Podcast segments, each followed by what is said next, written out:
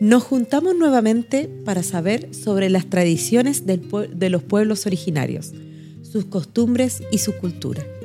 Para esto y mucho más estaremos conversando con Priscila Camacho, de Raíces en el pueblo de La Onzana. Este pueblo está ubicado en la comuna de Guara. Prepárense para descubrir la magia y el encanto de la cultura aymara en cada movimiento y ritmo. Bienvenidos a nuestro podcast andino Gente de mi Tierra, en su tercera temporada, que llega a ustedes gracias a los aportes de CONADI en su línea de difusión y fomento de las culturas indígenas. Priscila, primero que todo quiero agradecerte por estar compartiendo junto a mí. Y gracias a ustedes por invitarnos también. Oye, Priscila, mira, vamos a conversar un buen ratito y vamos a empezar por lo que yo quiero saber. ¿Dónde está ubicado la Onzana. Bueno, la Onzana, como ya dijiste, está ubicada en la comuna de Guara, pero es en la quebrada de Tarapacá. Uno cuando va a Tarapacá sigue un poco, llega a Pachica y después de Pachica se encuentra la Onzana. Es como a dos horas más o menos de aquí, son 120 kilómetros aproximadamente. Y eso, la verdad, son dos horitas, no es mucho y no es tan difícil el acceso tampoco. No, y el camino ahora está súper bueno para llegar a la Onzana. Sí, la accesibilidad ha mejorado mucho en los últimos años. Yo digo, pero no he ido a la Onzana, no conozco, Priscila. Me vas a tener que llevar un día. Sí, no, están todos cordialmente invitados a la fiesta, aparte que igual tienen más celebraciones en lo que queda del año. Así que todos cordialmente invitados a participar en el pueblo. Cuéntame cuáles son las raíces que tienes en la Onzana. Bueno, mis tatas son del pueblo, de hecho ellos tienen allá su casa. Ahora por un tema de edad no están yendo mucho, por un tema de salud, pasan en el médico y todo eso, están más acá en Iquique. Pero cuando estaba más pequeña, nosotros íbamos casi todos los fines de semana, íbamos a la fiesta, participábamos de la celebración muy seguido. Y ahora lo intentamos, la verdad, tratamos de ir lo más seguido posible. Este año de la fiesta no pudimos participar porque eh, coincidió con, me coincidió con la universidad. Pero espero poder ir el próximo año. Sí, eso, eso igual es lo que va pasando con el tiempo. Uno no tiene el mismo tiempo cuando los papás nos llevaban, nos acarreaban y uno ahí tenía que ir, no podías decir nada tampoco, aunque no existiera, tenía que ir. Oye, y eh, es, chiquitita la población de la Onzana. O sea, nosotros como iquiqueños siempre hemos tenido ya la quebrada de Tarapacá, el pueblo de Tarapacá. Y es donde mayormente a uno le llevan. ¿Hay algo característico de la Onzana que tú puedas decirme, no sé, su iglesia? Sí, de hecho hay un dato muy importante de su iglesia, que es una de las más antiguas. Su iglesia fue construida en el siglo XVI, en los años 1500. Es patrimonio nacional. Y mm. lo que sí, para el terremoto que hubo acá en el 2007, la iglesia se cayó. Y la reconstruyeron en el año 2011, si no me equivoco, 2012, por ahí y trataron de rescatar lo que más se podía de la, de la estructura original, pero eh, es muy antigua. De hecho, cuando uno va, ve un arco donde está la bandera peruana. No te creo. Sí. Está, hay un sol, la bandera chilena y la bandera peruana. Mira, tengo que ir para allá. Priscila, ya, ponele fecha, tienes que comprometerte al tiro. Sí. Ya, ¿y cuál es la fiesta que tú siempre ibas, sí. Ya. La fiesta, en teoría, se llama la fiesta patronal em, del Espíritu Santo de Lonzana. Pero los pobladores, los peregrinos también, eh, lo conocen como la fiesta del Señor de Lonzana, porque es a quien se celebra en los cuatro días de fiesta. Y em, como te comentaba, la fiesta eh, todos los años cambia de fecha puede ser en mayo o en junio, porque se celebra 50 días después de Semana Santa. Es por esto que este año cayó 27, 28, 29 y 30 de, mayo y el próximo año probablemente caiga en junio. Ah, va cambiando ya. Exacto. Mira, hay muchas fiestas que tienen esa condición, que por la fiesta de la Semana Santa es la que cambian. Y aquí el pueblo se reúne, se pueden, pueden llegar gente, porque hay, hay pueblos que hacen con fiesta, con ¿esta es más religiosa o es como más de fiesta de pueblo tradicional? Porque, y aquí quiero llegar, a que en muchas fiestas va hasta banda de, de sound. En este caso, ¿cómo es la, la fiesta de Es Lausana? un poco de las dos cosas. Tiene su parte eh, ceremonial.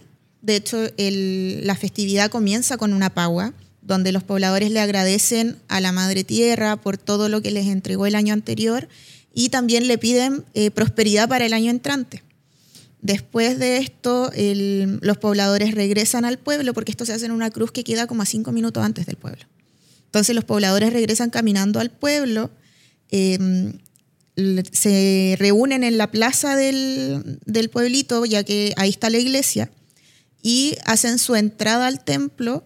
Después igual hay misas, está la entrada de cera, que es una, como una pequeña procesión que hacen por el pueblo eh, con velas y flores y van una llamando a los, a los pobladores a la fiesta, a la celebración y también es un- una forma de agradecimiento.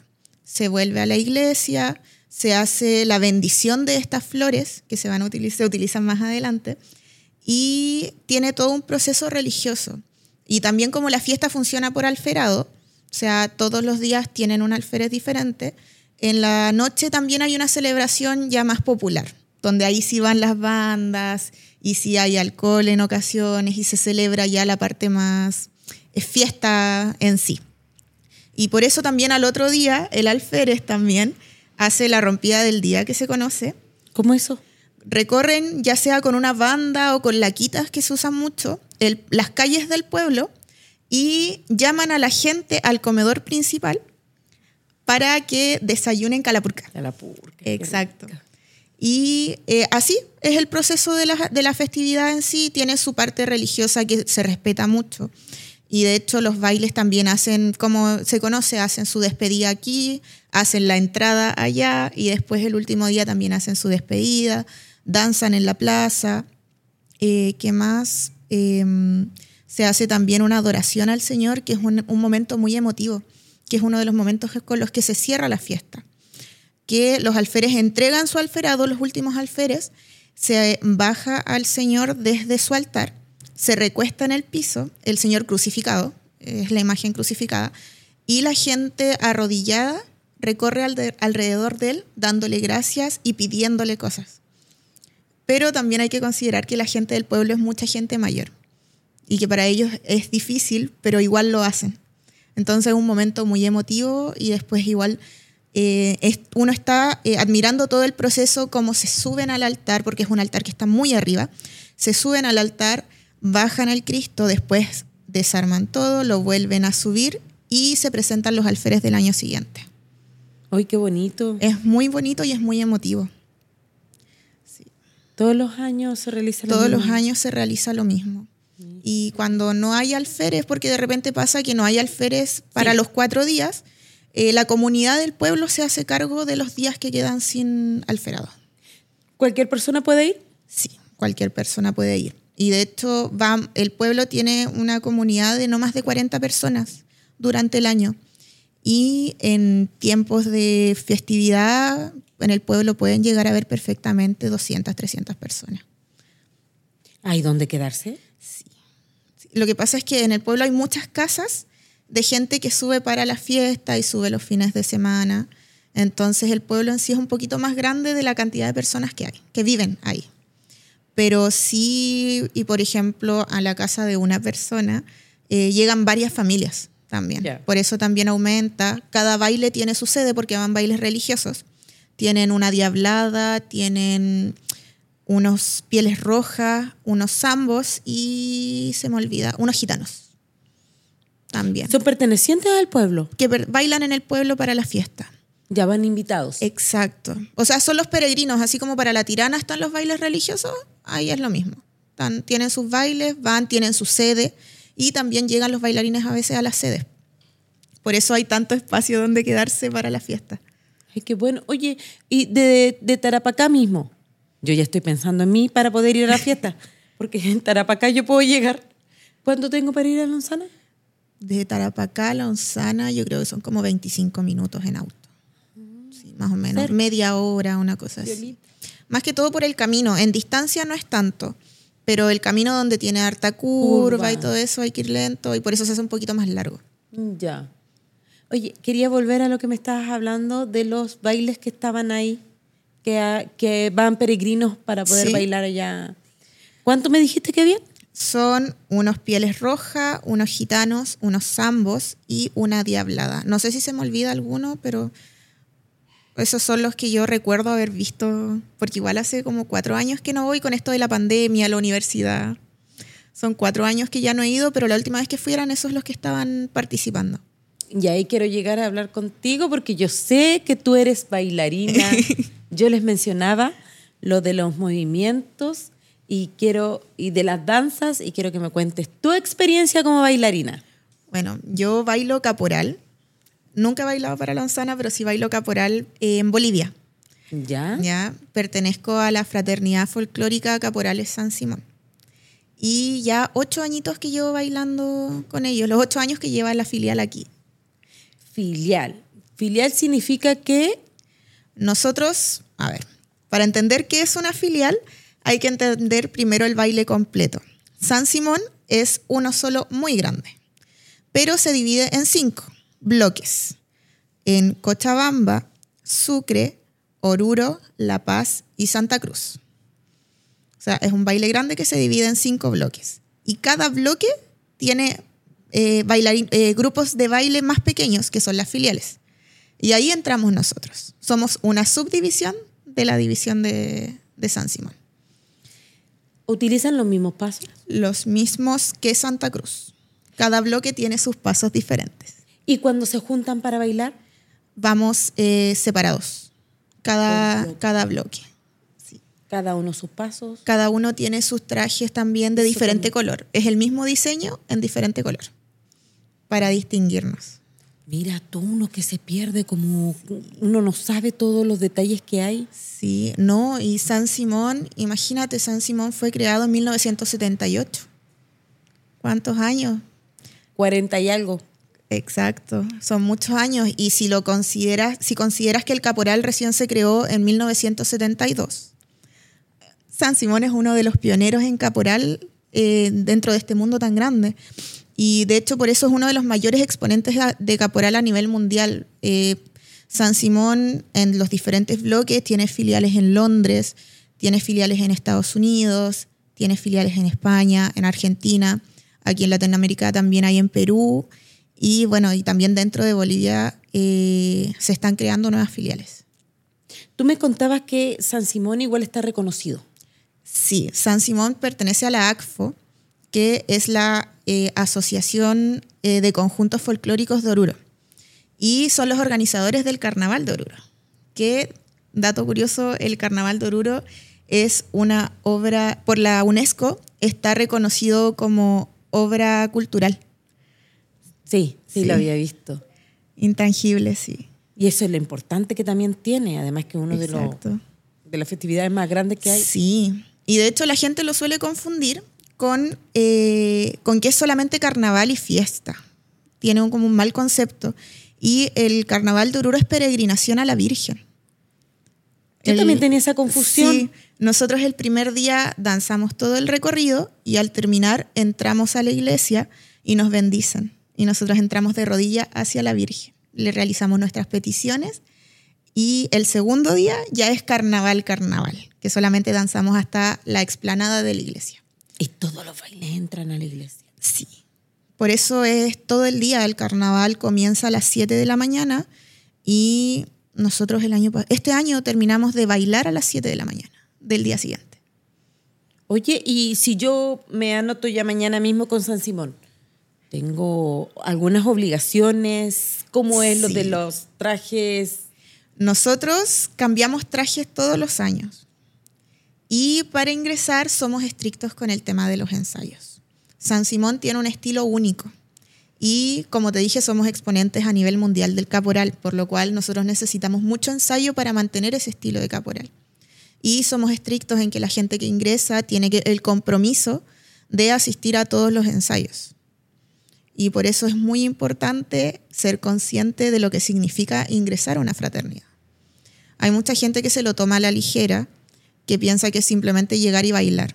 Y no se dan cuenta que hacia atrás hay, hay un sacrificio que uno debe hacer, que es el compromiso, que es muy importante a la hora de bailar, especialmente si es algo como una peregrinación. Oye, ¿y el traje dónde me lo mando a hacer? ¿Lo hacen en Bolivia? ¿Cómo va a ser esto y cuánto me va a salir? El traje nosotros lo mandamos a hacer a Bolivia. Nosotros le pagamos a nuestra encargada, que es la que se encarga de mandar todo el dinero a Bolivia, y a nosotros nos entregan el traje en carnaval. Todos los años es diferente y lo entregan como dos, tres días antes de carnaval. Y nosotros ahí tenemos tiempo para arreglarlo, afinar detalles, porque como es solamente por medida, eh, siempre hay algún detallito que se escapa, pero que se puede arreglar en el momento. Sí, eso mismo te iba a preguntar. Exacto. Yo, o sea que cuando ustedes van a Bolivia recién van a tener el traje. Sí. ¿Y ese traje se va a ocupar donde, durante todo el año? Sí, nosotros como filial aquí en Iquique tenemos muchas presentaciones a lo largo del año. Nosotros comenzamos bailando en el carnaval, comienza nuestro año. Después bailamos para, eh, eh, para Filsic en Antofagasta Bailamos aquí para Machacmara la semana pasada. También tenemos la entrada de San Santiago, celebramos el Día de Bolivia en agosto. Después se vienen pequeñas presentaciones que tenemos con eh, quizás algún grupo de música que venga a tocar, nos invita y ahí seleccionamos lo mismo que te comentaba, las que mejor eh, bailan, las que mejor participan de la fraternidad, reciben el premio de poder subirse al escenario a bailar. Y em, así durante el año y nuestra última actividad como San Simón es para convite. Pero convite, es ¿Eh? el último ensayo que el primer ensayo que se hace, perdón, del Carnaval de Oruro en Oruro. En Oruro mismo. Tenemos que Tienen que viajar a un ensayo. Exacto, pero es más que un ensayo. Se, eh, entiende como ensayo ya que vamos así, como estoy vestida yo ahora. Pero eh, igual se ponen graderías, la gente va, espera que nosotros bailemos. Y es como un carnaval completo, pero sin traje. También se entra a la iglesia. ¿De varios bailes? Todo el baile, todos los bailes. Entonces, es general. el carnaval completo. ¿Qué fecha me dijiste que era? Es, eh, normalmente es la primera o segunda semana de noviembre. Está lleno de trabajo durante todo el año. Pero eso igual es bueno porque uno igual se motiva a bailar porque igual no tendría gracia pagar un traje y ocuparlo solo para el carnaval. Igual, ¿Y si yo quiero solamente bailar para el carnaval, no puedo? No es la idea. Ya. Exacto. Si yo adquiero el compromiso de bailar con la fraternidad, tengo que adquirir el compromiso todo el año. No, no, nos sirve la gente que quiere solamente bailar para el carnaval porque hay muchas fraternidades que aceptan eso. Nosotros no lo aceptamos. Y por ejemplo, ah, tú me decías esto de que ustedes van a hacer en bloque. No es que se junten ustedes con las personas que... De Santa Cruz, sí. Nosotros allá nos mezclamos. Ya, pero por ejemplo, ¿y si la filial de Antofagasta también es de Santa Cruz? La filial de Antofagasta, no, Santa Cruz no tiene filial en Antofagasta. Ah, ya, pero por ejemplo, tengo acá y... sí, pero... Y, y, si ellos, y si vienen al de que se hace en Narica, ¿cómo es? bailamos, eh, por ejemplo, en Antofagasta está Sucre y Sucre bailamos juntos pero no revueltos. ¿Qué significa Sucre? ¿Qué Sucre eh, es uno de los bloques de San Simón. Entonces Sucre tiene su filial en Antofagasta. Así como Cochabamba tiene filial en Arica y así hay varias filiales de San Simón en Chile. Y cuando nos juntamos a bailar acá, como te dije, bailamos juntos pero no revueltos sea, vamos nosotros, va la banda y va otro. Y vamos separados y porque tenemos pasos diferentes también. Entonces no podríamos, aunque quisiéramos, no podríamos bailar juntos. Entiendo que el baile de Arica es un, un carnaval y hay un premio. Sí. ¿Alguna vez lo han ganado? Nosotros eh, no, hemos, no hemos participado como Iquique en el carnaval de, de Arica. ¿Y se viene? Esperamos que sí. Porque eso era lo que te iba a preguntar. ¿Qué se viene para San Simón? Para San Simón y Quique, lo más próximo es la entrada de San Santiago, que se va a celebrar en el barrio boliviano, ahora el 22 de julio. Es lo más próximo que tenemos y es una celebración muy bonita. Después de eso, te comentaba, tenemos em, el 5 de agosto la celebración del Día de Bolivia, que nos corresponde, somos bolivianos en teoría, Así que nos corresponde celebrarlo y también va a ser un, pasacalle largo y bonito que se va a hacer. Y después de eso ya viene eh, convite en Oruro.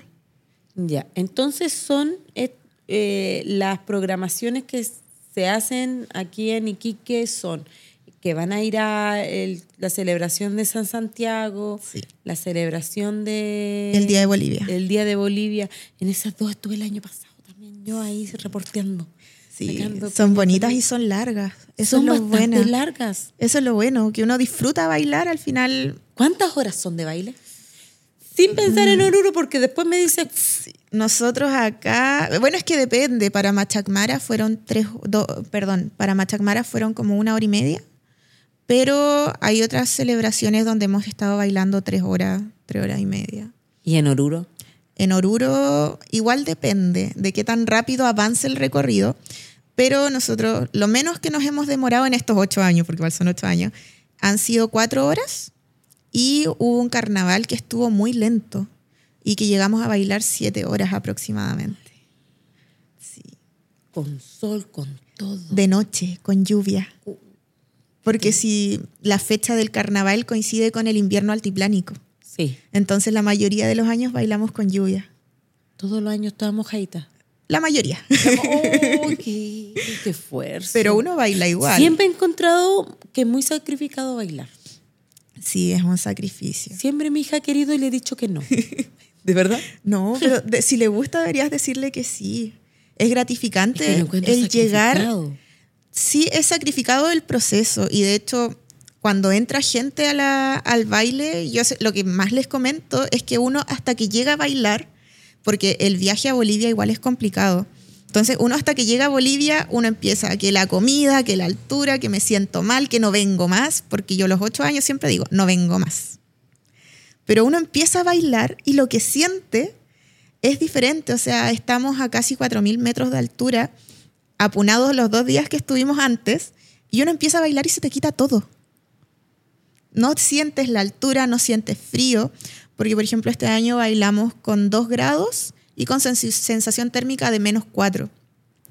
Entonces, eso se te olvida completamente y a medida que vas avanzando, más se te va quedando atrás todo el problema, todo lo que pasaste. Y cuando llegas a la, a la iglesia es una sensación que no te la puedo describir. Devoción. Exacto. Es la emoción, el sacrificio, lo que te costó llegar, todo se te viene encima y es indescriptible lo que uno siente cuando entra a la iglesia. Oye, Priscila, ¿cuánta gente hay en estos momentos aproximadamente en San Simón y Quique? En Iquique somos aproximadamente 30-35 personas, pero estamos en proceso de convocatoria estas Cuéntame. semanitas, así que por eso ha estado entrando gente. Ya llevamos dos ensayos donde ha llegado harta gente nueva y estamos en el proceso de enseñarles todo desde cero, incentivándolas también, porque nosotros entendemos que los primeros ensayos son difíciles. Entonces estamos ahí dándole ánimo para que puedan seguir. Eh, las postulaciones siguen abiertas por un par de semanas más.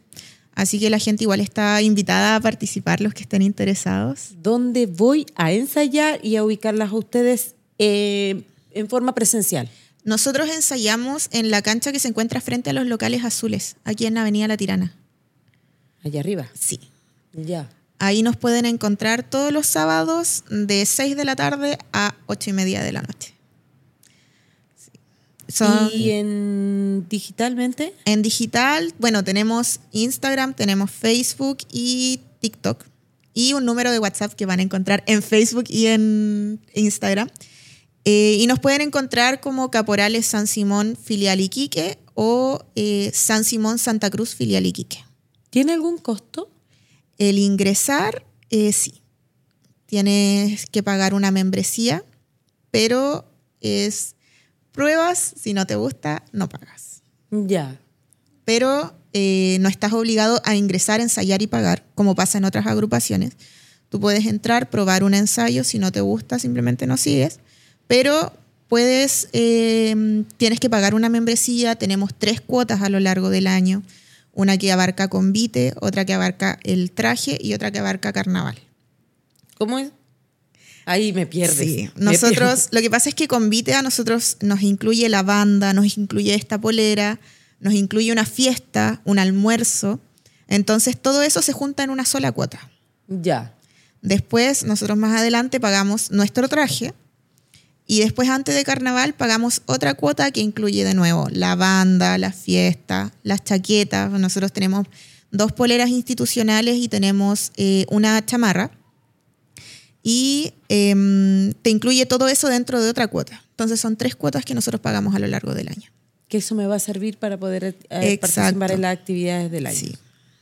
Mira, muy bien, estoy, pero ya clarita me dejaste, o sea, ya sé dónde ubicar a San Simón. Exacto. Todo lo que tengo que hacer con San Simón, a la hora en que voy a ensayar. ¿Hay algo que más me quieras comentar? Bueno, comentar que para ingresar no hay que tener experiencia previa. O sea, nosotras enseñamos desde cero con mucha paciencia y de hecho la mayoría de las chicas que están bailando con nosotros y los machos eh, no, nunca habían bailado, nada. y nosotros con paciencia les enseñamos desde cero.